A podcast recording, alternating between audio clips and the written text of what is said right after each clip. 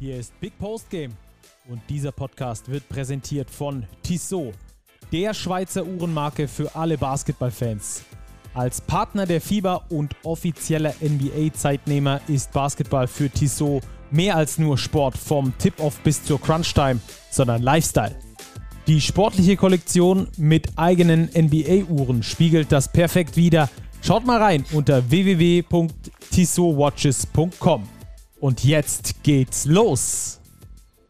Ein sportliches Willkommen zum Spätstart in die Woche. Dienstagmorgen erscheinen wir erst. Hat natürlich damit zu tun, dass wir noch das Spiel zwischen Würzburg und Hamburg mit reinnehmen wollten. In der Nachbetracht hat sich herausgestellt, das war richtig wichtig. Und einer ist auch richtig wichtig für diesen Podcast. Und das ist Robert. Ich grüße dich. Starky, grüß dich. Ja, war wichtig, dass wir das noch mitgenommen haben, ne? Ja, erstens gehört es dazu zum Spieltag Nummer 19 in der Easy Credit BBL. Und ja, auch der Verlauf dieses Spiels, äh, glaube ich, war nicht so zu erwarten, vor allem nicht in dieser Deutlichkeit. Und wirft, obwohl es wirft keine neuen Fragen auf, aber es wirft schon bestehende Fragen aus Hamburger Sicht vor allem noch mehr Fragen. auf. Es mhm. ist echt also wir können sagen, Hamburg geht unter mit 34 Punkten in Würzburg. 90 zu 56. Wow. Ja. Darüber werden wir gleich sprechen, um euch nur einen ganz groben Überblick über diesen Podcast äh, zu geben, was euch so in den nächsten, ja, wahrscheinlich rund 60 Minuten erwarten wird. Ähm, wir werden natürlich über das äh, Spiel vom Montag sprechen. Wir werden äh, mit einem Gast heute telefonieren, werden mit ihm über Würzburg und Göttingen sprechen. Kleines Rätsel, wer es sein könnte. Äh, könnt ihr euch jetzt schon mal äh, ausmalen, wer dort äh, zuletzt gespielt hat, wer uns dort Expertise liefern könnte.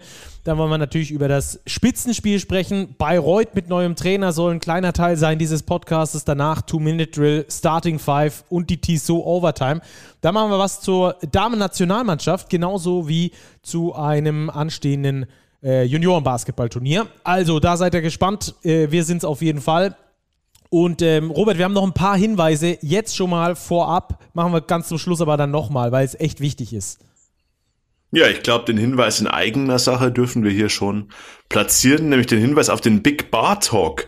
Wir sind ja vor Ort beim Top 4 in Oldenburg in Karins Kneipe. Freitagabend, wenn ihr dabei sein wollt.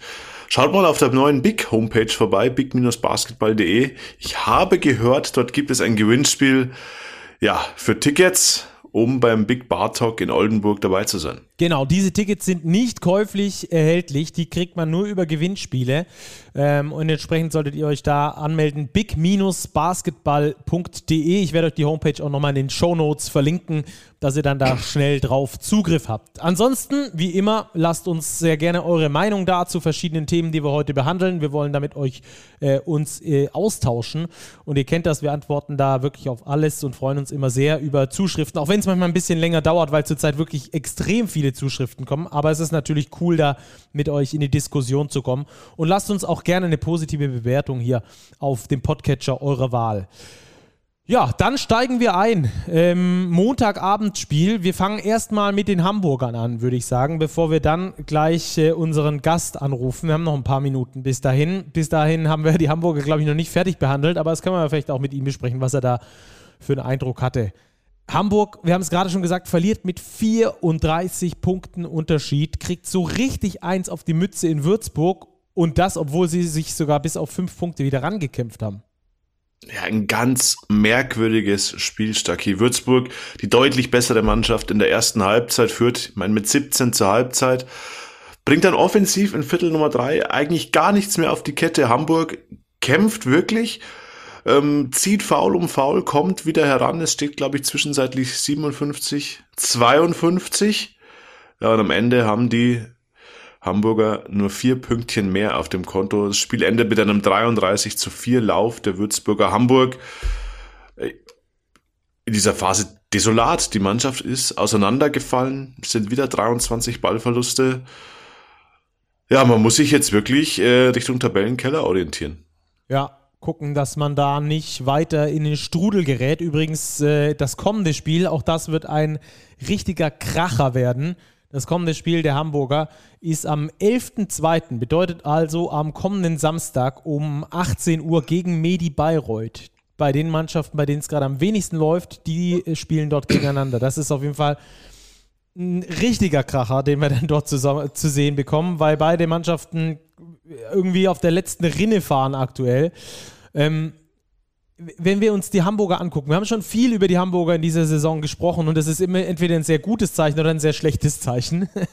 bei Mannschaften, die häufig bei uns im Podcast behandelt werden. Bei den Hamburgern ist es eher ein schlechtes Zeichen. Wir haben schon von Beginn an gesagt, das ist ein sehr dünner Kader. Schon in unserer, in unserer äh, ersten Folge auf die Saison hin, wo wir die äh, Neuzugänge thematisiert haben, haben wir schon gesagt, die Hamburger, ah, 10-Mann-Rotation haben sie schon letztes Jahr gehabt, ist zu dünn für eine Saison mit, wir haben es im Vorgespräch kurz äh, gehabt, Robert, ich glaube Minimum 53 Spiele, die du auf jeden Fall hast. Mit 34 Mal Liga, 18 Mal im Eurocup sind wir bei 52 plus mindestens ein Pokalspiel, sind wir bei 53, wenn ich äh, richtig gerechnet habe. Habe ich, oder? Hast du absolut. Und dann, und dann hat man ja zusätzlich noch die Ambition, ja auch Playoffs zu spielen. Genau, nach äh, 53 Spielen sollte nicht der komplette Müllhaufen dir äh, in der Kabine hocken, sondern äh, da sollten die Spiele noch ein bisschen spritzig sein, um dann hinten raus noch in den Playoffs vielleicht was zu erreichen. Ja, und das sieht man jetzt, ähm, dieser Eurocup, ähm, diese Belastung einfach, das macht die Hamburger aktuell äh, fertig. Da kommt ganz viel zusammen. Der Kader ist zu klein. Dann kommen verletzungsbedingte, krankheitsbedingte Ausfälle dazu, wie jetzt in Würzburg Lukas Meissner. Ähm, gute Besserung an dieser Stelle.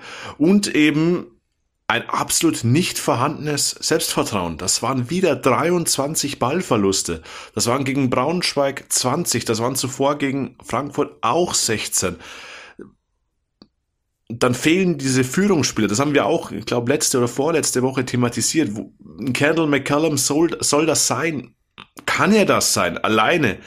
Anthony Polite, die Nachverpflichtung, ja, der scored ganz gut, aber mir fehlt total diese Hierarchie in der Mannschaft und ich glaube, äh, die Towers kommen jetzt um eine weitere Nachverpflichtung wirklich nicht mehr herum, weil die Karte Trainerwechsel haben sie ja schon gezogen und sie hat nicht gefruchtet.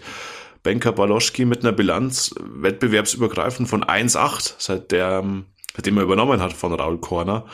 Also das ist wirklich ganz, ganz, ganz schwierig, was da derzeit in Hamburg passiert. Ja, und ich finde es irgendwie interessant, dass sie gedacht haben, sie kriegen es mit diesem äh, Schock, war ja für uns auch sehr überraschend, war auch überall, ich glaube, es war für alle super überraschend, mit diesem Schock Raul Korner zu entlassen. Mit dem geht dieser Ruck durch die Mannschaft. Aber aus meiner Sicht haben sie es völlig verpasst, in dieser äh, Zeit danach, den Kader so umzustrukturieren, auch Ben Kabaloschke hat das äh, nicht hinbekommen, den Kader so umzustrukturieren, man weiß natürlich auch nicht, wie ihm da die Hände im Hintergrund gebunden sind. Ähm, auf jeden Fall wurde der Kader nicht entsprechend umstrukturiert, auch von den Spielzeiten her jetzt nicht groß angepasst, ähm, dass scheinbar das in den Köpfen der Spieler nicht angekommen ist. In manchen Phasen zumindest hat man dieses Gefühl. Ich glaube nämlich vom Talent her, brauchen wir gar nicht drüber sprechen, sind die Hamburger ein Playoff-Team, würde ich sogar sagen.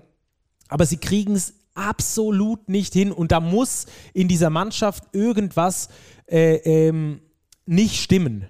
Da, da kann was nicht stimmen. Und das haben sie verpasst auszuräumen mit diesem Trainerwechsel. Sie haben eben nur den Trainer gewechselt, haben die Mannschaft so belassen, wie sie war. Klar, Anthony Polite noch nachgeholt, der auch jetzt mit 18 Punkten zumindest gegen Würzburg geglänzt hat, trotzdem Plus-Minus-Wert von minus 30 hat und eine Verstärkung ist, aber halt auch keine so eine Verstärkung, wie du sie gebraucht hättest. Vielleicht hättest du auch mal gebraucht, dass du, weiß ich nicht, nochmal einen geschasst hättest, zumindest was die Spielzeit angeht, bestimmte Spielertypen rausgenommen hättest. Was man da aus dem Hintergrund hört, sind da auch nicht die leichtesten Spielertypen mit dabei. Ähm, dass man sowas vielleicht versucht umzubauen, das ist aktuell auf jeden Fall äh, nicht gelungen und ich glaube ein Grund dafür, dass die Hamburg Towers dort sind, wo sie aktuell sind und äh, gegen Würzburg so deutlich eine drauf bekommen haben. Robert, im, jetzt haben die Hamburger so deutlich eine drauf bekommen. Wir haben alles äh, besprochen, was die Hamburger angeht. Wir haben aber natürlich nicht besprochen, dass die Würzburger auch ein richtig geiles Spiel abgeliefert haben. Ja, mal wieder, müssen wir sagen. Ähm, ja, die Würzburger Guards, äh, die regeln das. Auch wenn CJ Bryce jetzt verletzt raus ist, ist da ein Cam Hunt 29 Punkte, Stan Whittaker 23 Punkte. Die Nachverpflichtung Diane Griffin auch sofort wieder zweistellig gescored. Zweites Spiel, zweites Mal zweistellig, zwölf. O'Shawn Williams, der vierte Guard, auch elf. Also wenn man das mal zusammenrechnet, das sind 75 Punkte, 76 Punkte, die die vier Würzburger Guards zusammen erzielen. das ist Wahnsinn. Die ganze Hamburger Mannschaft kommt nur auf 56. Ja. Äh, also diese Guards, Gresho Loncha hat es im Halbzeitinterview gesagt, es war der Plan, mindestens drei starke Guards zusammenzuholen. Der geht voll auf, weil man hat mit Hunt und vor allem Whittaker ein Duo, ähm, das wirklich ähm, in der BBL, ich sage jetzt nicht seinesgleichen suchst, aber für die Verhältnisse der Würzburger wirklich exorbitant gut ist. Lass uns das ganze Thema doch mit unserem Gast besprechen. Rufen wir doch mal an bei Phil Hartwig, aktuell verletzt mit Knorpelausriss aber natürlich trotzdem mit Einblicken in die Mannschaft. Servus, Commissioner Phil hier. Servus, Commissioner Phil. Einen schönen guten Abend wünschen wir. Ähm, danke, dass du dir die Zeit nimmst erstmal. Sehr gerne, sehr gerne, Jungs. Mit euch immer. Ja, das hören wir doch ja. gerne, Mensch. Ähm, Commissioner Phil, äh, es kommt natürlich daher, hat unser, unser werter Kollege äh, Rupert Fabich äh, mit dir zusammen ins Spiel gebracht, einen überragenden Artikel geschrieben bei uns in der aktuellen Big. Ähm, kam die Idee von dir oder von ihm? Nee, nee, nee, die kam, die kam von ihm. Ich ah. äh, reproduziere ja einfach nur. Okay, okay, verstehe, verstehe. Also sehr lesenswerter Artikel bei uns in der Big im aktuellen Heft gerade. It's all about the story ähm, ist die Überschrift. Ähm, Phil, was haben wir denn heute für eine Story gehabt im Spiel deiner Würzburger gegen die Veolia Towers Hamburg? Ja, es ist, das ist eine gute Frage. Ähm, ich würde einfach mal sagen, man hat genau den Würzburg Basketball gesehen, den wir uns eigentlich vor der Saison vorgenommen haben, den wir spielen wollen. Also ganz aggressive Defense, viele Turnover passiert. Okay, ein paar davon waren jetzt auch dann wirklich Geschenke von, äh, von Hamburg. Ähm, dann viel ISO, ISO-Ball, Midrange Jumpers äh, im 1 gegen 1 äh, von, von Stan und Cam. Also sowieso Cam im 1 gegen 1 heute nicht zu stoppen. Und äh, ja, also sehr klassisches, äh, klassische Partie von den Würzburg Baskets. Klassisches Würzburger Spiel. ähm, lass uns ganz kurz auf deine Verletzungen sprechen kommen und wie es dir gerade so geht. Wir haben im Heft abgedruckt und das hast du mir auch schon gesagt, ähm, du bist raus für die komplette Saison, ne? wegen einem Knorpelausriss im, im Knie. Genau, genau. Ich äh, ja, habe einen größeren Knorpelschaden mit zugezogen im Training und deshalb bin ich die Saison leider nicht mehr. Wird mir nicht mehr möglich sein, dass ich ins Geschehen eingreife. Bist aber hauptsächlich in Köln für die Reha, weil du aus Köln kommst.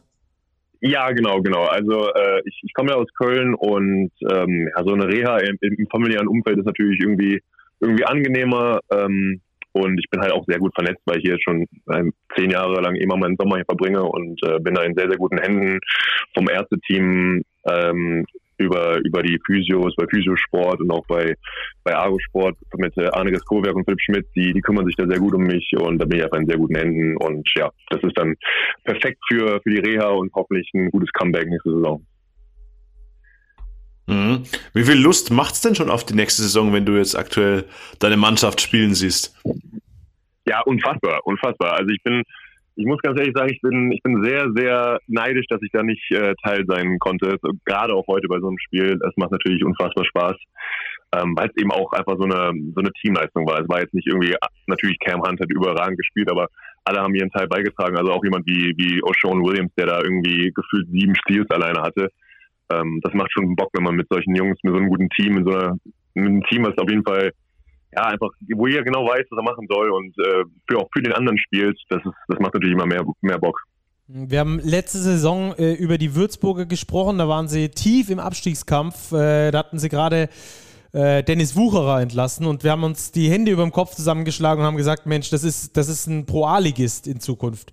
Äh, was hat Sascha Filipowski ähm, dort mit, mit Würzburg gemacht aus diesem Standort, dass es jetzt wieder so gut läuft? Hat er, hat er magische Hände? Hat er die, hat er, hat er Basketball einfach besser verstanden als alle anderen oder, oder woher kommt das? Ich meine, Würzburg ist, glaube ich, weithin bekannt, dass ihr einen der geringsten Etats, wenn nicht sogar den geringsten Etat der kompletten Liga habt. Ja, also, also jetzt zu deinem letzten Punkt, da kann man ja, wenn man, kann ich ja auf die Kollegen verweisen vom Magenta Sport, der war Kreschi, äh, gerade ähm, im, im Halbzeit-Interview, der hat sich da auch, noch zu geäußert. Ansonsten, ja, also Coach Sascha ist natürlich einfach unfassbar, unfassbar guter Basketballtrainer. Also wenn man jetzt vergleicht, wie wir letztes Jahr, oder wir, da war ich ja nicht Teil von Würzburg, aber wie Würzburg letztes Jahr gespielt hat in der zweiten Saisonhälfte und wenn man das vergleicht zur, zur diesjährigen Saison ist es schon sehr anders. Also die aggressive Verteidigung ist gleich geblieben, aber letztes Jahr, wenn ich mich nicht komplett täusche, war viel, viel mit Assists und viel mit, äh, ja, ähm, mit guten Pässen, gute Bewegung und so. Und ähm, dieses Jahr ist es ja, natürlich passen wir gut auf, auf die freien Leute und versuchen uns gegenseitig rauszuspielen, aber es ist ja dann doch, haben wir ja schon drüber geredet, äh, sehr viel dann doch ISO-Ball mit langen, mit langen, äh, langen Zweiern gegen den Mann. Und das ist einfach, ich glaube, dass es einfach damit zusammenhängt, dass das Coach sich genau angeguckt hat, wen er da verpflichtet hat, natürlich vorher auch, aber dann genau kann, was, wie kann ich den am besten einsetzen? Und dann äh, klingt jetzt zwar corny, aber hat dann einfach natürlich einfach alle Jungs genau in die Situation gepackt, wo sie erfolgreich sein können. Ne? Also und dann dann ist es einfach nur am Ende genau nur das. Also die, die Jungs haben Selbstvertrauen, die spielen spielen so in ihren in ihren Rollen, wie sie können und dann ist es halt auch normal, dass das so performt wird. Ne? Und das finde ich ist einfach sehr bemerkenswert, dass er dann doch von einem ganz unterschiedlichen Team so unterschiedliche Sachen rausnimmt oder rausholt und damit dann auch wieder erfolgreich ist. Das ist, äh, spricht natürlich für ihn und den ganzen Coaching-Staff. Hm. Aber siehst du es nicht vielleicht auch aus schmalen Grad an, dieses ISO-Ball? Ich denke mir das jedes Mal, wenn ich die Würzburger sehe, wow, es geht schon wieder gut, obwohl das jetzt teilweise gar keine so richtig guten Würfe sind. Also ist es einfach jetzt diese Welle, die da geritten wird, diese Erfolgswelle, oder siehst du da vielleicht auch irgendwie Gefahren in diesem sehr isolastigen Spiel? Ja, ähm, ich muss sagen, am Anfang, als ich, als ich, ich Preseason Training kam und so, habe ich mir gedacht, oi, oi, oi, ich weiß nicht, ob das, also ähnlich, was du gerade gesagt hast, ich weiß jetzt nicht, ob das äh, über eine Saison dann gut gehen kann, wenn man solche schwierigen Würfe nimmt.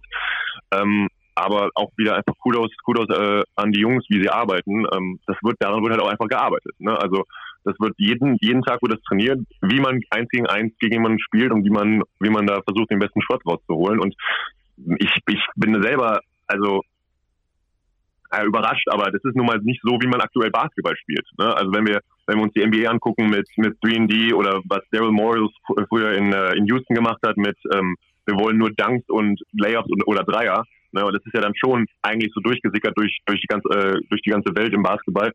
Und wenn man da jetzt einfach mal guckt, wie wir spielen, das ist wirklich einzigartig. Aber das ist, hat einfach, glaube ich, wirklich damit zu tun, dass, dass das nun mal das ist, wo die, wo die Jungs gut sind. Und ähm, warum soll man da jetzt irgendwie was anderes machen lassen, wenn, wenn sie doch das gut können? Also dann sollen sie es weitermachen und ich glaube, wenn man sich auf Synergy die Advanced Stats anguckt, ist das auch weit, weit, weit über dem Durchschnitt und ja, also wer trifft, hat recht. Deswegen, wenn wir damit Spiele gewinnen, dann, dann passiert das halt.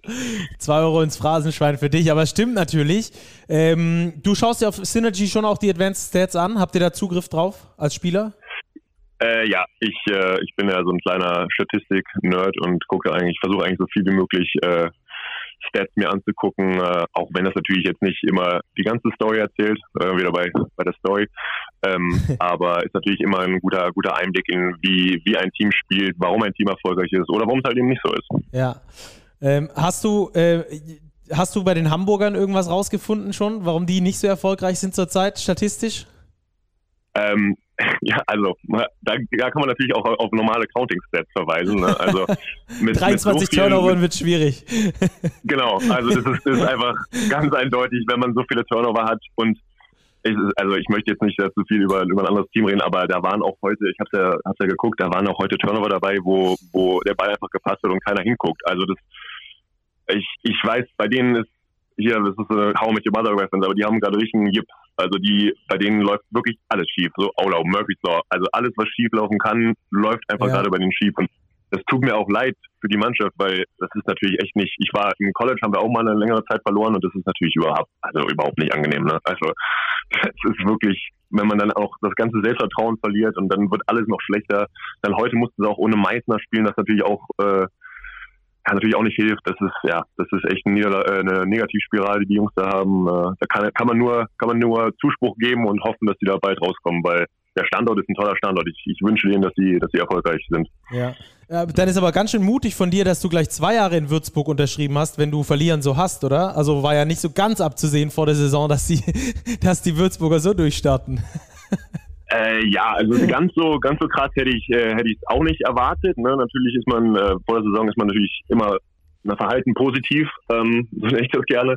Ähm, Aber ja, also vieles davon hat auch einfach damit zu tun, dass wir auch einfach sehr viel Arbeit reingesteckt haben. Ne? Also ich kann, ich kann mich daran erinnern, dass, dass ich mit Felix Hoffmann geschrieben hatte und ähm, dann meinte ich so, ey, weißt du eigentlich, wollen wir schon mal mit der Preseason anfangen? Und dann meinte er erste Achte und ich habe gesagt, was? Drei Wochen vor allen anderen? Ähm, aber das, das, ja, das sind halt einfach jetzt die, die äh, man, man, ja, wieder für Schwadenschwein, man ähm, erntet die Früchte, die man da, die man da gesät hat. Also wenn man drei Wochen mehr trainiert, auf die Dauer läppert sich das halt, ne? Und die Jungs äh, haben jetzt auch den ganzen, in den ganzen Pausen immer weiter trainiert, immer, immer hart gearbeitet und ja, am Ende ist es nun mal das, Hard Work. Das ist ja auch unser, unser Motto in, in den Breaks, also was wir am Ende sagen, um uns dann einzustimmen auf die, auf die Partie.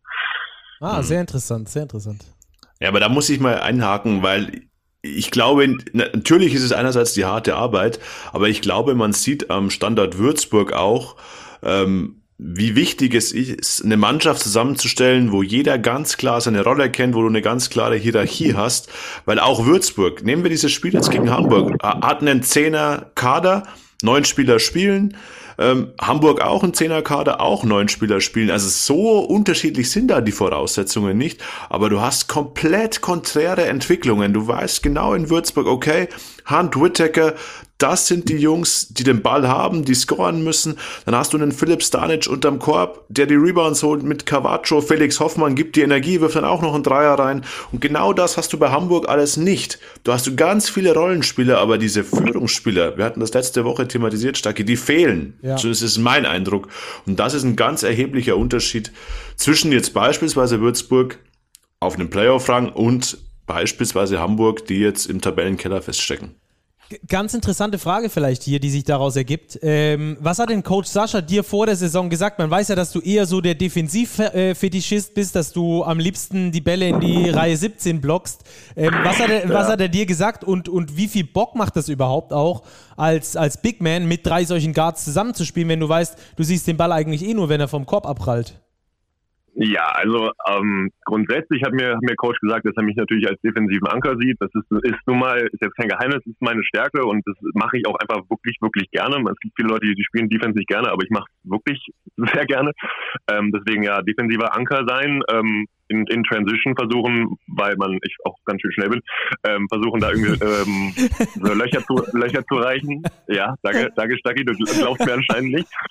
Ähm, und äh, dann natürlich offensiv, äh, wie das, das gute, das gute alte vertikale Spacing äh, dem Spiel zu verleihen ähm, und dann halt einfach ja, Alley-Oops, zu stopfen und oder Durchstecker zu stopfen und äh, offensiv uns zu holen fürs Team. Also äh, das war das war meine Rolle, die war sehr klar definiert, die war auch schon definiert, als wir irgendwie im Mai telefoniert hatten. Da hat er das hat er das schon gesagt, dass das meine Rolle sein wird und äh, ja, ich äh, bin mir sehr sicher, dass er das, dass er dieses Gespräch natürlich auch mit allen anderen hatte. Ne? Und was ich aber auch sagen muss, ähm, jetzt nochmal, Robert, zu deinem Punkt, ähm, die, wenn man jetzt auf den Roster guckt, ne, die Jungs, die wir haben, ne, davon, die sind alle irgendwie aus, aus, aus Pro oder, oder Ungarn oder weißt du nicht woher, ne? Also wenn du da guckst, das sind auf jeden Fall Jungs, die jetzt nicht so auf diesem Level erst gespielt haben, ne? Und das ist, da, da lässt man das Ego natürlich auch an der, an der Tür, weil man weiß, es ist eine Chance für mich. Ich, ich kriege jetzt hier eine Rolle, ich darf mich, ich darf mich beweisen, ich darf mich zeigen und wenn ich dann einfach meine Rolle gut mache,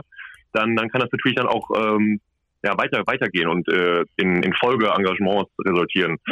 Ähm, also wenn du da zum Beispiel jemanden hast wie, wie O'Shawn Williams, der einfach nur wie ein Terrier einfach Fullcourt die ganze Zeit verteidigt und überall an jedem Ball dran ist, ne? Na gut, das ist seine Rolle, weißt du, da macht er seine vier, fünf, sechs Deals oder naja, kriegt vielleicht nur zwei gut geschrieben, aber ist halt an so vielen Bällen dran und dann ist das eben, ist das eben sein, sein Ding. Oder ein Julius Böhmer, der unfassbar viel Energie bringt, hier einen Charge nimmt, da ein gutes Foul nimmt, weil es eben jetzt das Team braucht. Also das ist wirklich dieses, weil es auch Jungs sind, die sich halt noch beweisen müssen und dann natürlich auch gerne das machen, was, was von ihnen äh, erwartet wird. Mhm. Vielleicht äh, zum Abschluss äh, der Würzburger. Ähm, was was wäre dein Tipp, wenn du jetzt, wenn du jetzt tippen müsstest, kommt er in die Playoffs oder nicht? Und wie groß wäre das zu bewerten, wenn Würzburg in die, wenn Würzburg in die Playoffs kommt? Also wenn Würzburg in die Playoffs kommt, dann kann man das wirklich, das ist wirklich dann das Überraschungsteam der Saison auf jeden Fall, sind wir dann. Ich würde jetzt gerade wahrscheinlich, wahrscheinlich mit Göttingen sind wir wahrscheinlich so 1, 1, 2, die dieses Jahr sehr überraschend sind. Vielleicht die, die Seawolves wahrscheinlich auch noch. Ähm, aber das, da könnte man wirklich nur den Hut vorziehen, weil was, was Sascha, was Sascha und die Coaches da rausgeholt haben, aus der doch echt dünnen Rotation. Also ich weiß, in der, in der Preseason hatten wir halt auch oft öftere Ausfälle und dann hast du halt irgendwie nur neun, zehn Leute beim Training. Das ist halt auch, damit kann man auch nicht so gut arbeiten und Äh, auch jetzt ist die, ähm, die Rotation natürlich ein bisschen, ein bisschen eng jetzt mit, äh, mit CJ Bryce, der da, der da ausfällt mit der Schulter, Schulterverletzung. Ne? Also ähm, da muss da auf jeden Fall noch einiges gut laufen, dass sich, dass sich keiner verletzt längerfristig. Ich hoffe, dass ich da einfach mal ähm, ja, den, das Pech schon weggenommen habe für die Saison, dann reicht es auch, dann falle halt nur ich aus. Äh, das wäre schon mal wäre schon mal gut. Und ja und sonst wenn es so weitergeht dann dann kann man auf jeden Fall äh, Richtung Richtung Playoffs schielen. Äh, und wenn es am Ende reicht ist natürlich umso besser für den Standort. Hat Casual eben auch gesagt mit mit äh, mit so einem Budget dann in die Playoffs kommen das wäre echt echt eine Hausnummer ja, da würde ich mitgehen. Also wenn Würzburg in die Playoffs kommt, bekommt meine Stimme für den Coach der Saison ganz klar Sascha Filipowski. Ähm, das wäre eine unfassbare Überperformance. Und du sagst es selbst, Phil, wenn er nicht in die Playoffs kommt, ist es auch kein Beinbruch. Ich finde, wir sind am 19. Spieltag und man kann jetzt schon festhalten, ähm, Würzburg hat nichts mit dem Abstieg zu tun und ist eine der positiven Überraschungen. Und ich glaube, ähm, das hätte vor der Saison kaum jemand gedacht, dass Würzburg nach 19 Spieltagen mit einem positiven Rekord dasteht. Also allein das ist wirklich aller aller Ehren wert. Ja, müssen wir wirklich, ja, müssen wir wirklich so sagen. Ähm, du hast es gerade schon angesprochen. Du hast ja einen Ex-Club, äh, die BG Göttingen. Ähm, auch, mit, auch über die wollen wir ganz kurz mit dir sprechen, weil wir einfach auch gerne Hintergründe erfahren natürlich. Dort wird ja auch sehr ruhig gearbeitet an diesem Standort. Da gibt es nie irgendwie ganz große Bohais. Da wird niemand äh, kurzfristig gefeuert oder sonst irgendwas. Ähm, das ist, finde ich, neben euch die andere Überraschung der Saison. Hast du ja ähm, auch schon gesagt, haben jetzt zwar am Sonntagabend nach Overtime Overtime gegen Bamberg verloren. Aber was hat denn der Standort oder was macht den Standort aus deiner Sicht denn so aus? Was hast du in Göttingen für eine Umgebung im Verein erlebt? Ja, also das mit dem mit dem ganz mit dem sehr ruhigen, das, das ist auf jeden Fall äh, schon mal ein guter Punkt. Ja, also ähm, da muss man auch, auch, auch einfach Credit where it's due, ne? Ähm, Coach Mörs mit, mit, seinem, mit seinem Assistant, die ähm, suchen sich da echt immer gute Jungs aus und Jungs auch äh, aus, die halt Bock haben, um, um sich beweisen.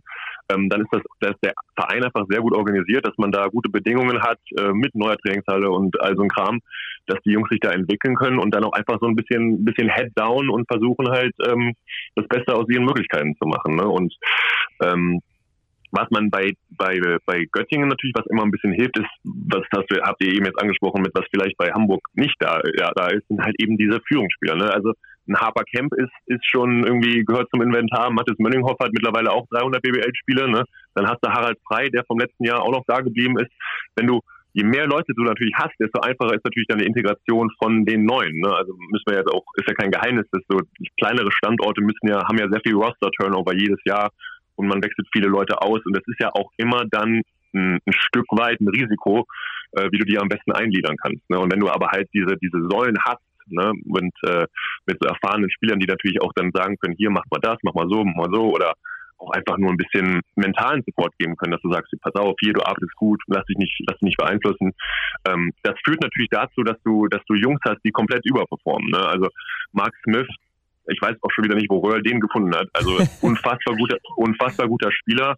Äh, Till Pape, der jetzt ein bisschen äh, die Ochsentour gemacht hat und jetzt auch endlich mal in der BBL richtig gut Minuten spielt, der ist auch unfassbar gut. Ja. Dann zum Beispiel jemand wie Marius Giotis, der spielt jetzt nicht so viel, aber der macht auch seinen Job gut. Ne? Der hat jetzt auch ein bisschen mehr Verantwortung. Es ist halt so ein, so ein Ding, dass man da einfach sehr viel, auch sehr viel Vertrauen in die Spieler gibt und ähm, die arbeiten lässt und dann einfach darauf, darauf vertraut, dass es dann äh, am Ende gut wird. Und ja, der Erfolg gibt ihnen recht. Also die, die haben jetzt ja sehr unglücklich verloren, fand ich. War aber auch ein sehr wildes Spiel, wahrscheinlich schon Early Nominee für wildestes Spiel der Saison. Ich glaube, Göttingen in Bamberg ist immer so ein Ding. Ähm, na, kriegt ihr die Reference? Ja. ja äh, Four-Point-Play last year, um die Playoffs ja. zu ver verlieren. Ja. Da war ja was, ne? Ähm, ja, also äh, das ist einfach, ich glaube, das, das, das ist einfach deren, deren, ähm, deren Anspruch, deren Approach und das funktioniert auch gut, ne? kann man nichts anderes sagen. Ja, und wird auch von oben irgendwie so gelebt, ne? Von Frank Meinert sagen, finde ich, ist ja auch so ein ruhiger Typ, so ein stoischer, der aber immer Schritt für Schritt geht und ich meine, Göttingen jetzt ist, wie du es schon sagst, ihr habt es letztes Jahr ganz knapp verpasst, die Playoffs hinten raus, äh, mit viel Pech, mit viel Verletzungspech, mit Kamar Baldwin auch. Ähm, jetzt sind sie wieder dran an den Playoffs. Das ist schon allerhand, muss man da sagen, was da, was da am Standort Göttingen passiert. Ja, absolut, absolut. Ne? Und ja, dann letztes Jahr hatten wir, wie du sagst, Kamara ist ausgefallen.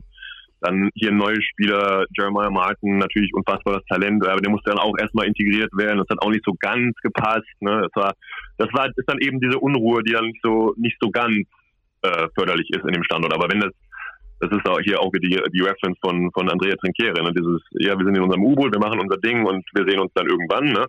Ähm, das ist, das ist eigentlich genau auch deren Approach, ne? Also einfach arbeiten, auf sich selber konzentrieren und was am Ende rauskommt, kommt halt am Ende raus.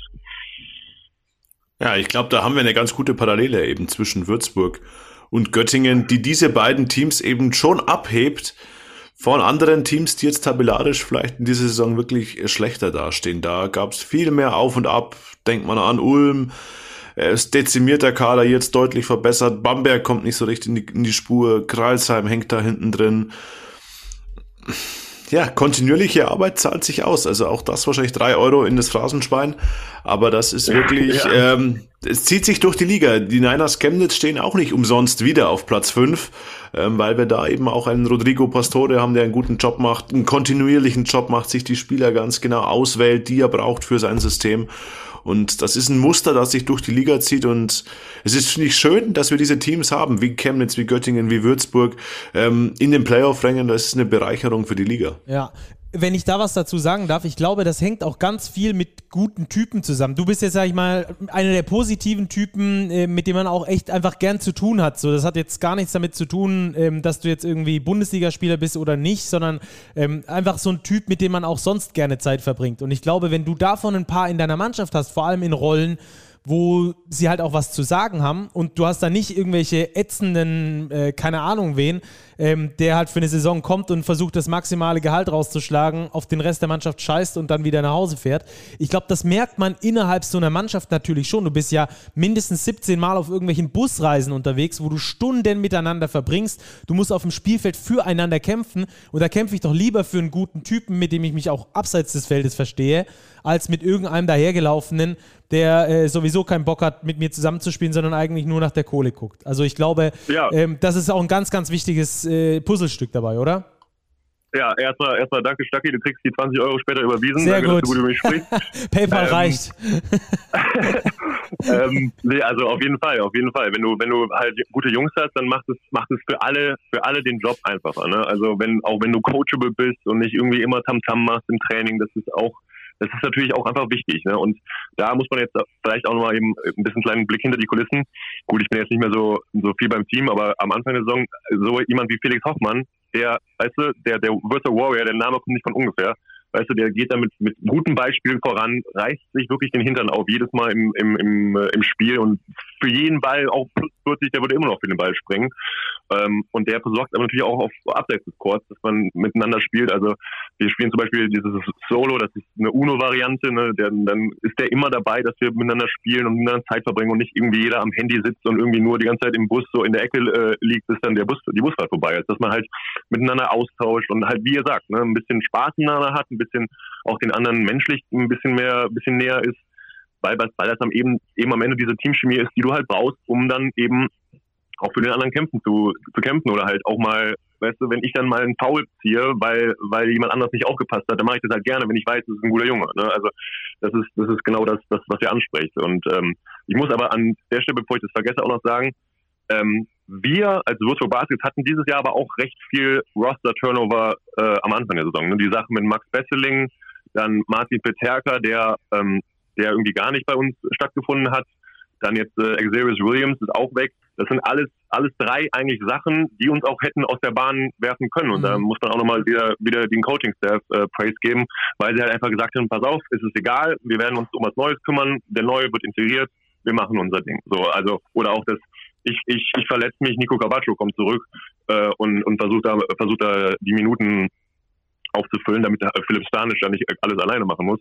Also das ist auch so ein, das muss man auch denen zugute halten. Ne? Also das sowas gab zum Beispiel, glaube ich, in Göttingen nicht dieses Jahr. Ja. Äh, dass man, dass man so viele neue Leute hat schon, also wir haben jetzt, wir reden jetzt von vier, fünf Leuten, die hin und her gegangen sind, ähm, und wir haben jetzt gerade Halbzeit. Ne? Das ist jetzt auch schon mehr, als man, als man gerne hätte. Ja. Aber man sieht dann auch so an Neuverpflichtungen wie zum Beispiel Deon Griffin, der scheint ja auch wieder direkt reinzupassen bei euch. Und das ist ja dann immer einfacher in ein Gefüge, bei dem es eh schon läuft, bei dem, wie du sagst, zusammen Karten gespielt wird und nicht jeder daheim vor dem Handy hockt.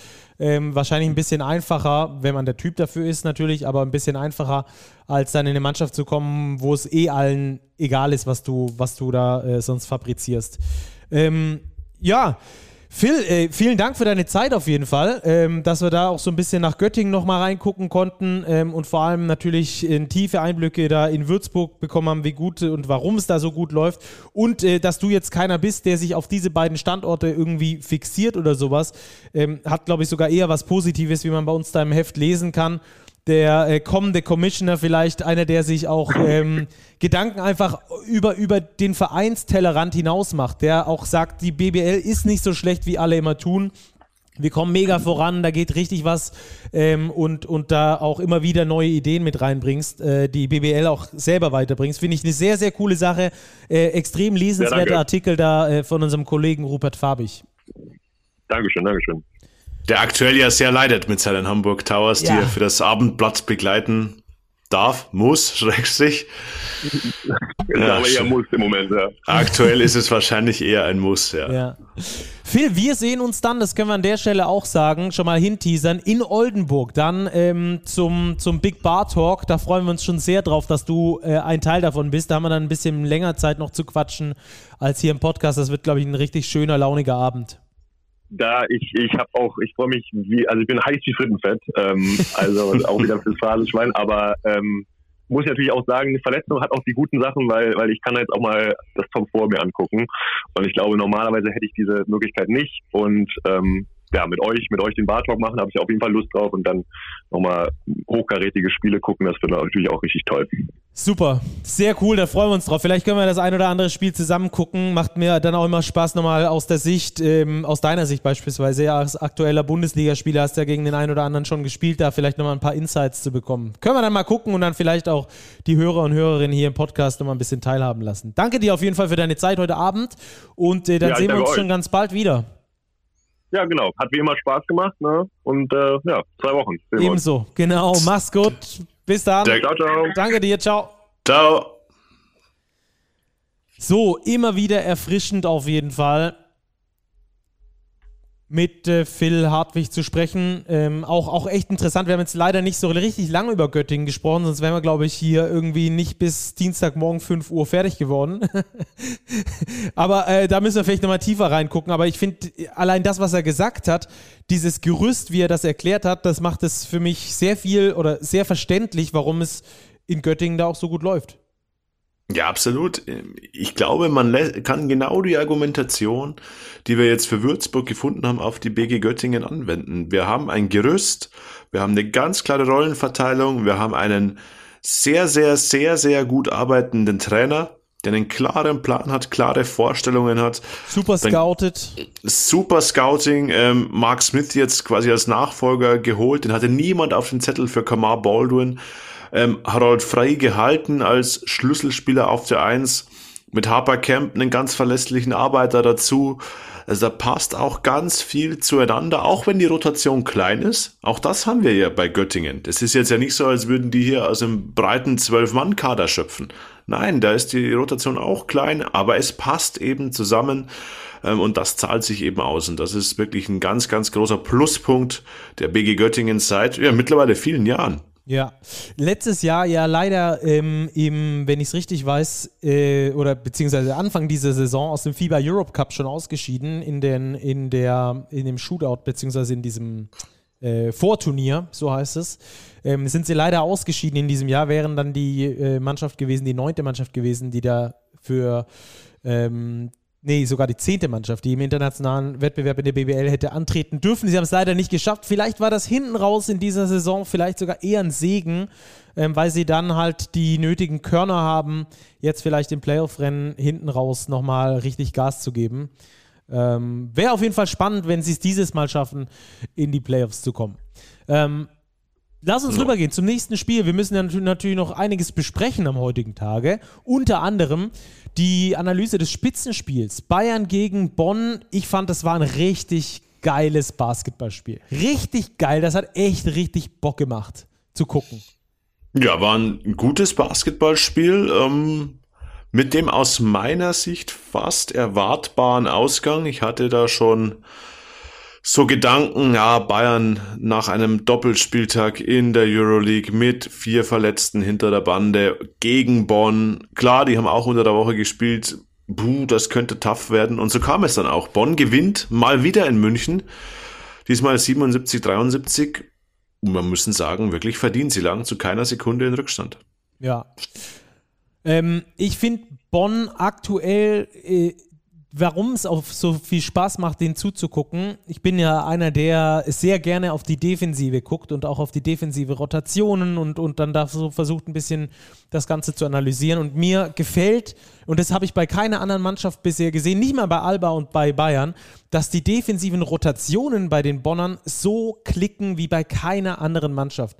Mit allerhöchster Intensität gespielt blind im Verständnis äh, miteinander, sodass einfach ähm, Switches zwischen zwei, zwischen drei Personen sogar ähm, quasi blind ablaufen mit allerhöchstem Tempo. Einen Leon Kratzer, der hart raushatcht, der bei weitem nicht der schnellste in dieser Liga ist, aber schnell genug auf den Füßen ist, um eben da ähm, auch defensiv einen Unterschied zu machen. Es, macht richtig Bock, den Bonnern defensiv zuzugucken. Wirklich. Also offensiv auch, gar keine Frage. Die spielen schön zusammen, das macht richtig, auch richtig Bock. Aber defensiv ist es mir jetzt vor allem im Spiel gegen die Bayern wieder aufgefallen.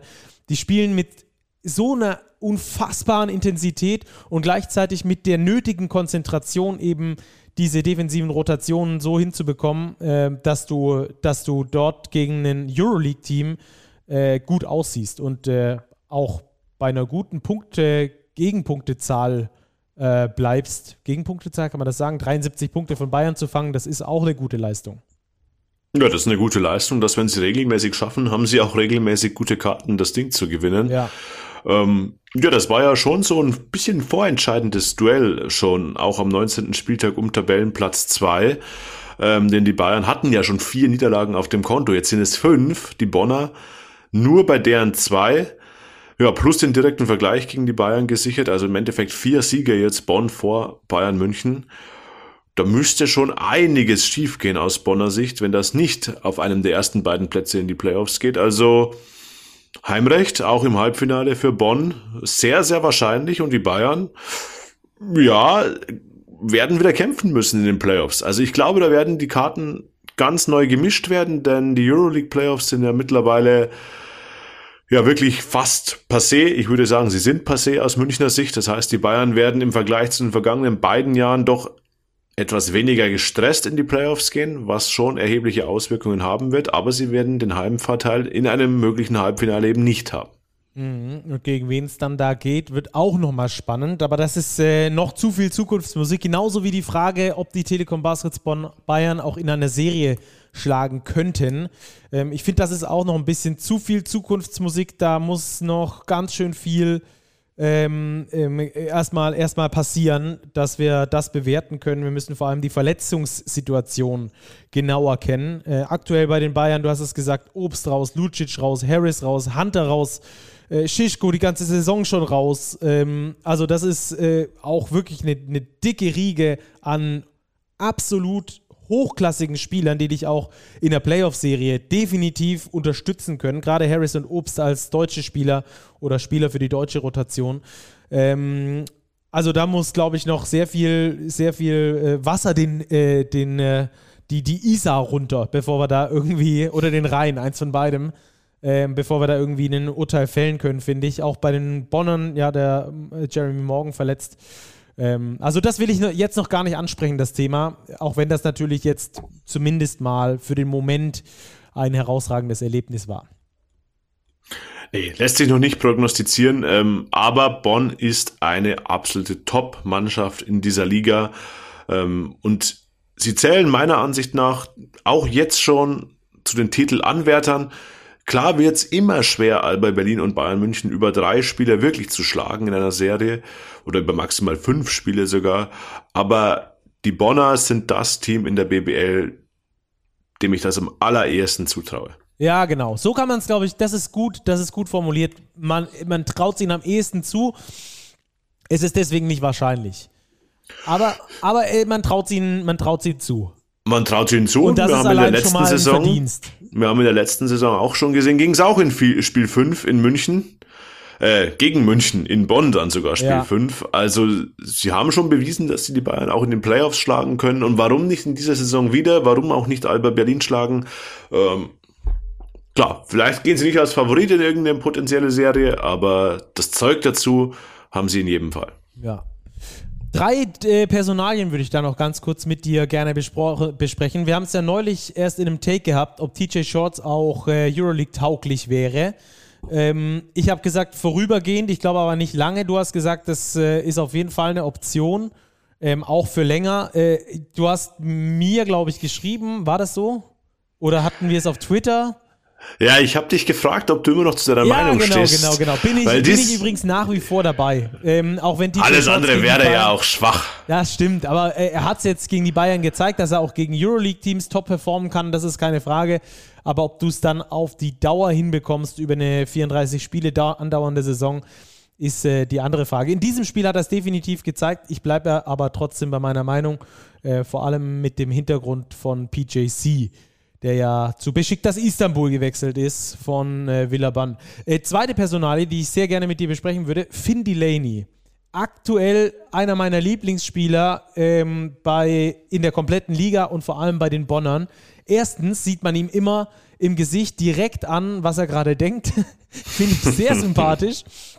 Ähm, und zweitens ist das so ein Spieler, ja, bei dem sieht man oft im ersten Moment gar nicht so, welchen Wert er für diese Mannschaft hat, aber dass der alles macht und alles kann und vor allem defensiv brutal stabil ist, ähm, das, das ist wirklich äh, ein ganz, ganz, ganz wichtiges äh, Puzzlestück im Bonner Spiel, finde ich. Der macht mir unglaublich viel Spaß zum Zugucken.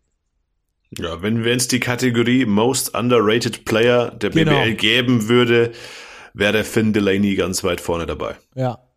Ähm, und dann dritte Personalie, über die ich gerne mit dir sprechen würde. Äh, steile These. Ich weiß auch nicht, ob wir das jetzt ausdiskutiert bekommen. Ich würde tippen, dass ohne irgendwas zu wissen oder ohne irgendwelche Hintergründe zu kennen oder sonst irgendwas, dass Thomas Isalo der Trainer des FC Bayern Basketball in der kommenden Saison ist.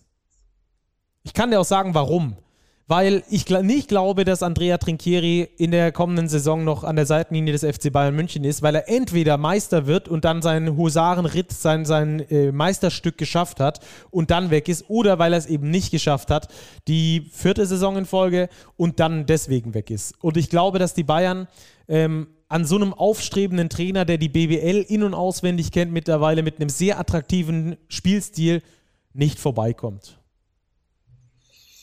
Steile These, ähm, läge theoretisch nahe. Ich glaube persönlich, es ist auch nur mein Gefühl, ohne jegliche Information, dass Andrea Trinchieri seine letzte Saison in München coacht. Ob es dann Thomas Isalo wird, ich würde es gerne sehen, weil ich es sehen würde, wie Thomas Isalo mit einem größeren Kader zurechtkommt, mit dieser Belastung aus Minimum 68 Regular Season Spielen ähm, weil das ganz anders ist, als es jetzt mit Bonn sich darstellt, mit dieser neuner Rotation, wo wirklich Spieler regelmäßig 30 Minuten und mehr gehen. Ähm, ja, wäre eine spannende Konstellation in jedem Fall. Ja, letzte Saison kann ich mich noch daran erinnern, war ich vor allem großer Verfechter, der immer gesagt hat, ja, dann wart erst mal, bis die Bonner dann auch international spielen und dann mit Doppelbelastung und sowas, dann werden die wahrscheinlich nicht mehr auf dem Niveau sein. Boah, da wurde ich aber mal richtig gestraft. Und ähm, ja, entsprechend kann ich mir das schon vorstellen mittlerweile. Ich habe mich ähm, eines Besseren belehren lassen. In der Causa auf jeden Fall. Bei DJ Shorts bin ich mir. Ich, hoffentlich sprechen wir nächstes Jahr drüber. Ich würde es ihm wünschen und er spielt irgendwo in der Euroleague und reißt dort genauso ab wie in der BBL. Aber ich glaube, dass er aktuell ähm, ja so ein bisschen diese, diese, ähm, diese Schwäche der BBL, die sportliche Schwäche der BBL, die wir in, dieser, in diesem Jahr sehen, dass er die gekonnt ausnutzt. Aber werden wir vielleicht über den ähm, über den Verlauf der Saison noch äh, weiter sehen. Ja, dann äh, wollen wir über das nächste Spiel sprechen. Ja, auf jeden Fall. Wir hatten ja auch einen Trainer. Mannschaft vielleicht eher, oder? Ja, wir hatten einen Trainerwechsel während der Woche. Mladen Driencic ist zurück in der Liga. Stacki übernimmt bei Medi Bayreuth von Lars Marcel. Das wird auch ein ja, schon ein hartes Stück Arbeit für Mladen Driencic da in Oberfranken. Mm, das glaube ich auch. Weil ich glaube, vor allem, ähm, ich in Bayreuth es ähnlich sehe, wie es in Hamburg war, dass der Trainer nicht das Problem ist. Ähm, ich glaube, also Lars Marcel war Rookie-Trainer, hat, glaube ich, äh, vieles aus dieser Mannschaft rausgeholt, war nicht, vielleicht nicht immer ganz glücklich in der einen oder anderen Situation und dass dann die Fans schnell, schnell schreien, Trainer entlassen, Trainer entlassen. Ja, ähm, ich glaube, dass sich Medi Bayreuth einen Gefallen getan hätte, wenn sie das Geld in einen neuen Spieler investiert hätten. Oder vielleicht sogar in zwei anstatt äh, im Laden Driancic. Ich, ich, ich schätze im Laden Driancic sehr, wirklich sehr für das, was er in Oldenburg geleistet hat. Ich glaube, er ist ein herausragend guter Trainer. Ob er aus dieser Mannschaft aber das rausholen kann, was es bedarf, bezweifle ich sehr, weil die Qualität einfach doch sehr stark abfällt gegenüber dem, was wir aktuell zum Rest in der BBL sehen. Äh, vor allem, weil sich, das haben wir in den letzten Wochen auch schon thematisiert, die anderen Mannschaften unten auch gut nachgerüstet haben mit, mit weiteren Spielern. Das hat man bei Medi nicht gesehen bisher.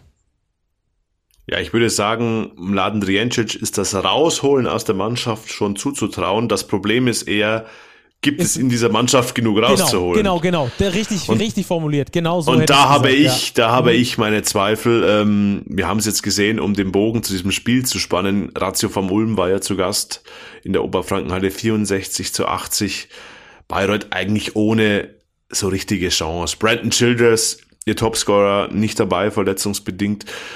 Und das sieht man dann wirklich qualitative Unterschiede zwischen eben einem Brandon Paul, einem Bruno Caboclo und einem Kadim Yalo, Jago dos Santos auf Ulmer Seite und eben der Bayreuther Mannschaft. Also das wird wirklich ähm, ein Meisterstück, wenn Mladen Driencic das hinbekommt, Bayreuth in der Liga zu halten.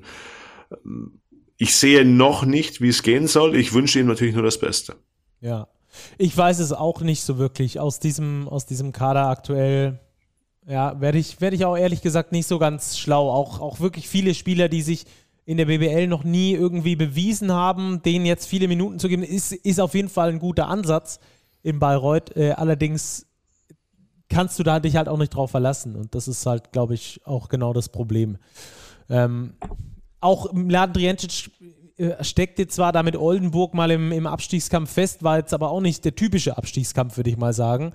Ähm, hat er in der BBL so auch noch nicht erlebt, hatte da eigentlich bei, bei den EWE Baskets einen Kader, der voller Talent war für einen Top-4-Platz, der da irgendwie die PS nicht auf den Boden bekommen hat. Eine ganz andere Ausgangssituation, weil ihm halt jetzt genau diese Qualität, diese individuelle Qualität halt hinten und vorne fehlt. Also man hat es gesehen, er hat Medi Bayreuth sehr viel Energie gegeben, er hat den Spielern, glaube ich, neuen Antrieb verliehen, er hat, ähm, sie sind wirklich wie die Feuerwehr rausgekommen in diesem Spiel und äh, haben damit die Ulmer, glaube ich, auch zu Beginn zumindest mal so ein bisschen, ähm, wie soll ich sagen, äh, in Anführungsstrichen überrascht.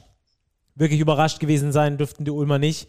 Und die haben da einfach ruhig ihr Ding runtergespielt und sowohl im zweiten als auch im dritten Viertel voll überzeugt. Die 25 zu 12 und 18 zu 11 spricht, glaube ich, für sich. Also da war einfach überhaupt nichts äh, zu holen. Allerdings darf Ulm für Bayreuth auch kein Maßstab sein, weil die Ulmer aktuell in Richtung Playoffs abbiegen und Medi Bayreuth ähm, halt ganz unten drin steht. Da wird das nächste Spiel, haben wir vorhin ja schon angesprochen, extrem wichtig gegen strugglende Hamburger.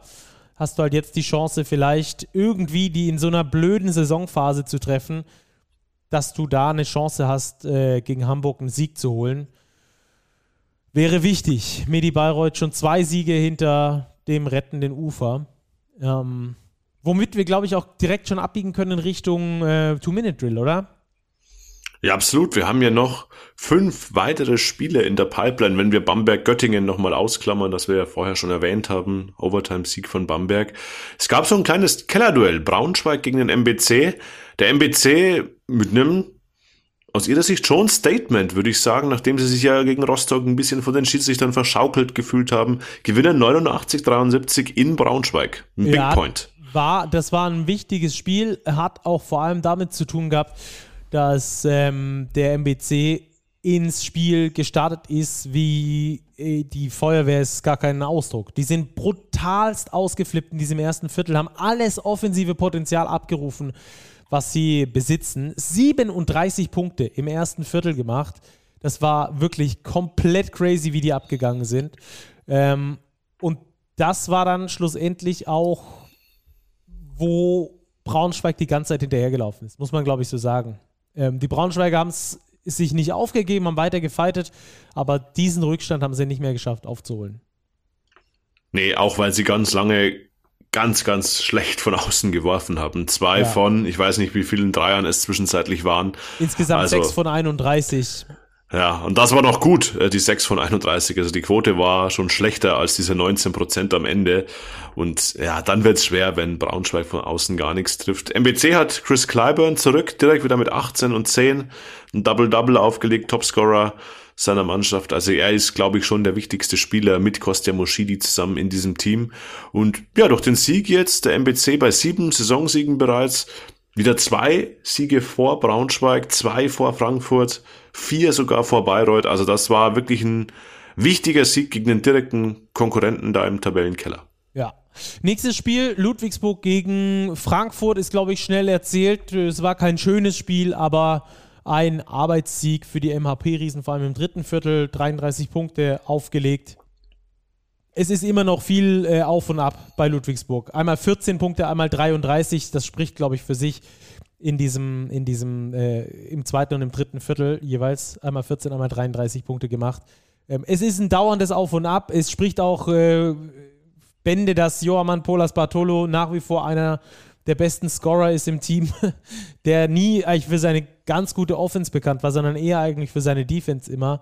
Ähm, macht auch jetzt wieder fast ein Double-Double mit 21 und 9.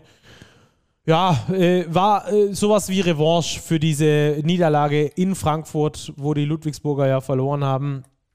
Ähm, die Frankfurter, ja, einfach unterlegen in diesem Spiel. 15, minus 15 am Schluss, vor allem im letzten Viertel dann nochmal abreißen lassen müssen.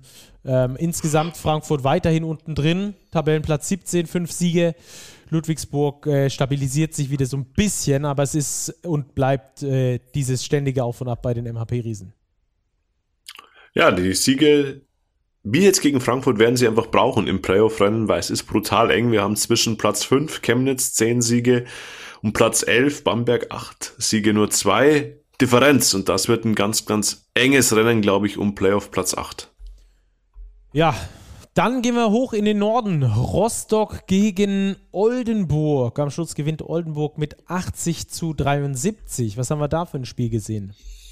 Ja, über eine lange Zeit ein enges Spiel. Rostock bestätigt ähm, seine gute Tendenz in dieser gesamten Saison.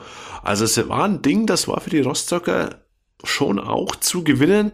Am Ende ist es Dwayne Russell, der mit seiner individuellen Qualität so ein bisschen den Unterschied ausmacht ähm, an ganz, ganz vielen Punkten direkt beteiligt, sei es durch eigenen Abschluss oder auch eben durch direkte Vorlage für seine Mitspieler. Ähm, er gibt neun der 13 Assists als Team für Oldenburg.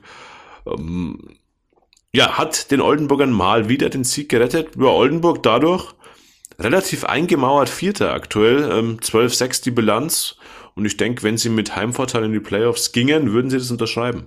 Glaube ich auch. Petro Kai ist nach wie vor nicht zufrieden mit der Art und Weise, wie Oldenburg spielt über weite Strecken. Ähm, die Defensive ist ihm immer noch ein Dorn im Auge dazu. Nicht ganz so viele ähm, Spieler zur Verfügung. Jetzt merkst die Leo zurück mit 15 Minuten, die er mal wieder spielen konnte. Alles in allem, aber die Oldenburger, glaube ich, mit richtig guter Qualität.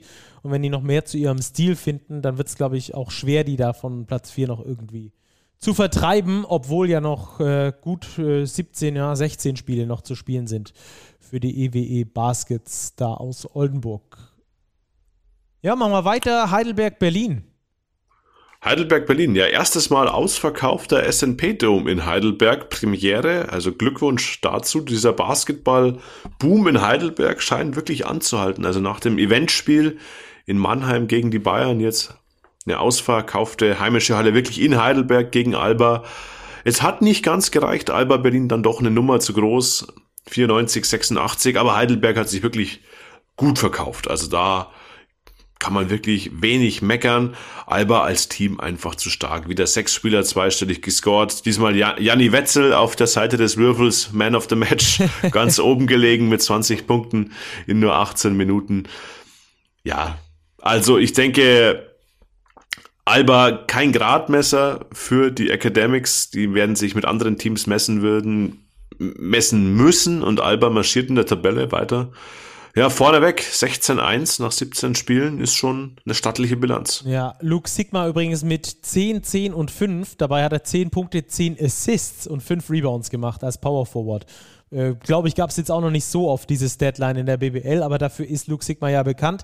Ähm, ich erinnere mich noch an die vergangene Saison, auch da hat sich Alba unglaublich schwer getan. Maodolo gab diesen Buzzerbeater da, der ungefähr zwei Millimeter von seiner Hand entfernt war, als die Sirene ertönte und der Alba so gewann. Also Alba tut sich immer anscheinend schwer in Heidelberg, aber ähm, holt dann am Schluss doch noch die Siege. Ganz wichtig, Alba führt die Tabelle weiterhin an. Heidelberg mit zwei Siegen vor Abstiegsplatz Nummer 17, aber die sind auch noch nicht so richtig safe.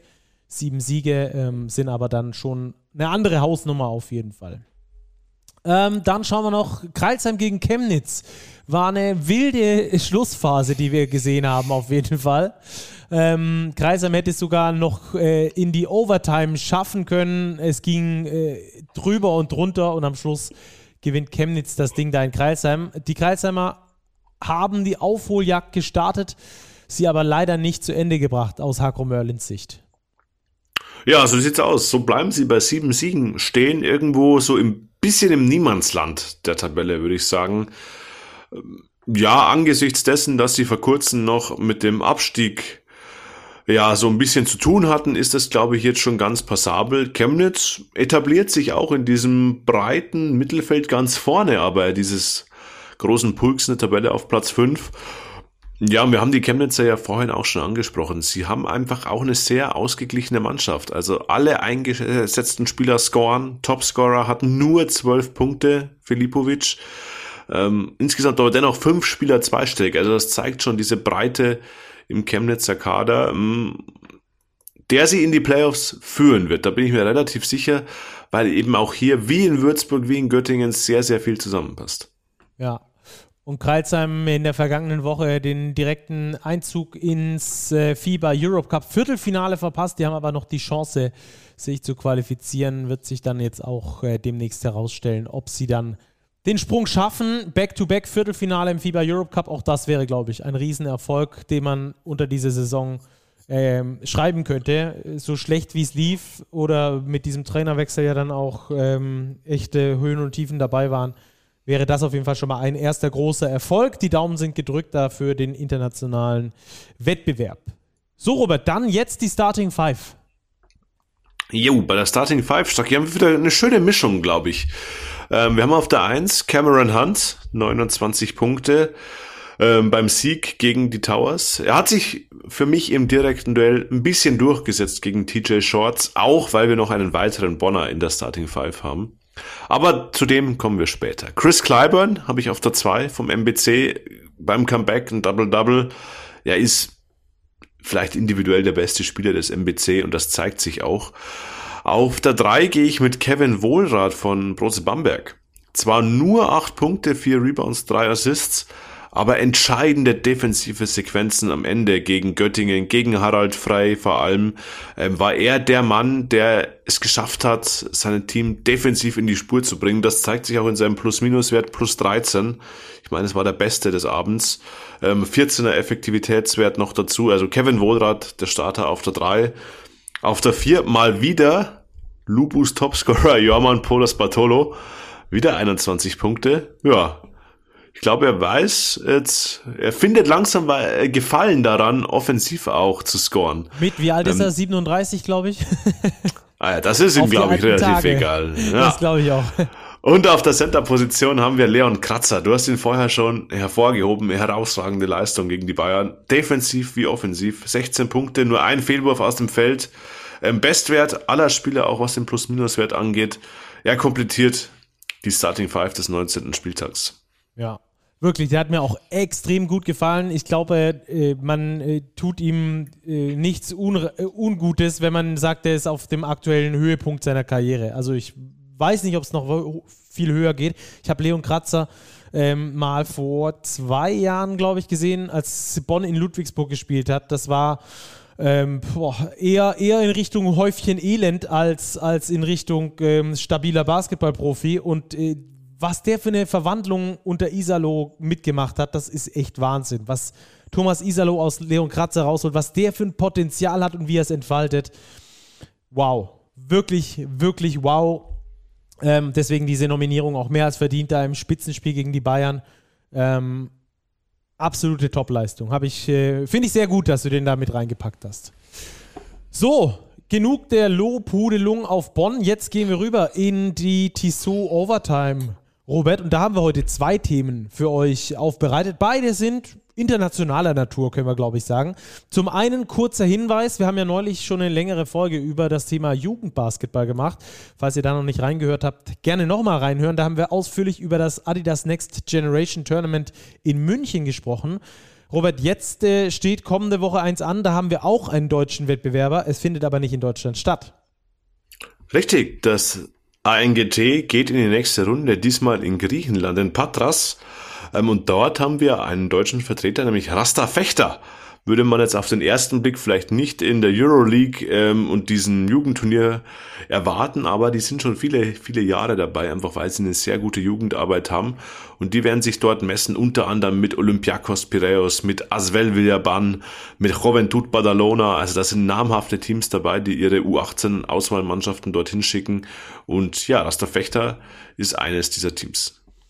Ja, und dann dürfen wir jetzt nochmal auf unser Heft hinweisen, denn mit Qualität und Wille möchten die deutschen äh, Damen, die Damen-Nationalmannschaft, die Qualifikation für die Europameisterschaft für die Women's Eurobaskets 2023 schaffen. Also im Sommer findet diese statt. Und äh, das haben sie seit 2011 nicht mehr geschafft, haben jetzt aber die ganz große Möglichkeit, sich in dieser Woche zu qualifizieren. Alle fiebern wirklich äh, extrem darauf hin. Die komplette Mannschaft, Satu Sabali vielleicht die bekannteste, die wird nicht mit dabei sein.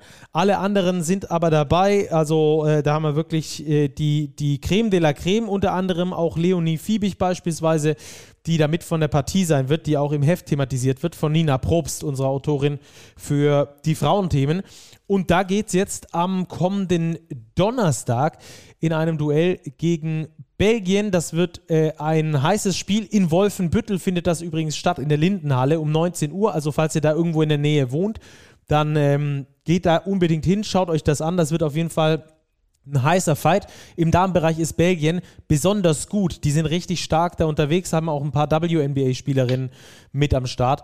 Und ähm, da geht es dann um den Gruppensieg. Sollte Deutschland dort nicht gewinnen gegen Belgien, dann haben sie die Chance am Sonntag gegen Bosnien-Herzegowina in Sarajevo am Sonntag um 20 Uhr das Ding trotzdem wahrscheinlich fix zu machen, denn sollten sie nicht Erster werden, alle Ersten qualifizieren sich automatisch, dann schaffen sie es, wenn sie unter den besten vier Zweiten sind. Äh, und das ist sehr wahrscheinlich, wenn sie gegen Bosnien den Sieg holen sollten. Dann haben sie nämlich viermal gewonnen und zweimal verloren. Äh, sollten sie gegen Belgien verlieren, dann sind sie da Tabellenzweiter und äh, schaffen es dann zum ersten Mal seit 2011 wieder zu einer Women's Eurobasket, die dann im kommenden Sommer stattfinden wird. Da sind also die Daumen gedrückt. Zu sehen gibt es das Ganze, wie gesagt, vor Ort, entweder in Wolfenbüttel oder bei twitch.tv. Da findet ihr die Mannschaft, äh, die Spiele auch der deutschen Nationalmannschaft. Könnt ihr euch dort reinziehen. Ähm, und dazu lese ich hier gerade noch den Hinweis auch auf youtube.com slash FIBA. Auch dort werdet ihr dieses Spiel schauen können. Also Donnerstag 19 Uhr oder Sonntag 20 Uhr die deutschen Damen, wie sie sich qualifizieren für die Eurobasket. Unsere Daumen sind auf jeden Fall gedrückt, Robert. Ja, auf jeden Fall. Wir wollen die deutsche Mannschaft bei Eurobasket sehen, keine Frage. Ja, auf jeden Fall. Ähm, das heißt also schon mal, Donnerstag und Sonntag ist verbucht, was Basketball gucken angeht. Aber ansonsten gibt es ja dann auch wieder viel Basketball unter der Woche. Ich glaube, es ist ein kompletter BBL-Spieltag wenn ich das äh, richtig im Kopf habe. Habe ich das richtig im Kopf, Robert? Da muss ich tatsächlich mal einen Blick auf den Spielplan werfen. Es ist aktuell wieder so viel Basketball. 9.2. Nee, ist kein kompletter, aber wir haben am Donnerstag ein Spiel zwischen Göttingen und Heidelberg und dann geht es am Samstag wieder komplett weiter. Ist also äh, falsche Annahme von mir gewesen, ist nur ein einziges Spiel gewesen, aber auch da gibt es wieder richtig viel Basketball. Euroleague ist sowieso ähm, und so weiter und so fort. Also ihr äh, verhungert, glaube ich, nicht, was Basketball angeht, oder? Ja, das hoffe ich nicht, dass die Leute äh, die unsere Hörer verhungern und ja, vielleicht hier nochmal der Hinweis. Wir würden uns freuen, wenn wir euch sehen in Oldenburg zum Top 4, Karins Kneipe. Freitag, 17. Februar. Das ist das Datum. Das ist die Uhrzeit. 19 Uhr geht's los. Ganz genau. Und ansonsten könnt ihr gerne danach auch noch auf ein Bier vorbeikommen, äh, wenn ihr eh in der Nähe seid. Phil Hartwig ist einer unserer Gäste und wir haben noch ein paar mehr von der Basketball-Prominenz, auf die wir uns sehr freuen. Macht mit beim Gewinnspiel. Big Homepage, big-basketball.de und lasst uns sonst eine Bewertung da. Schreibt uns eure Meinung zu den Themen, die wir heute besprochen haben. Macht's gut, schöne Basketballwoche, bleibt sportlich und dann hören wir uns am kommenden Montag dann wieder. Pünktlich um 5 Uhr. Bis dahin, ciao, ciao.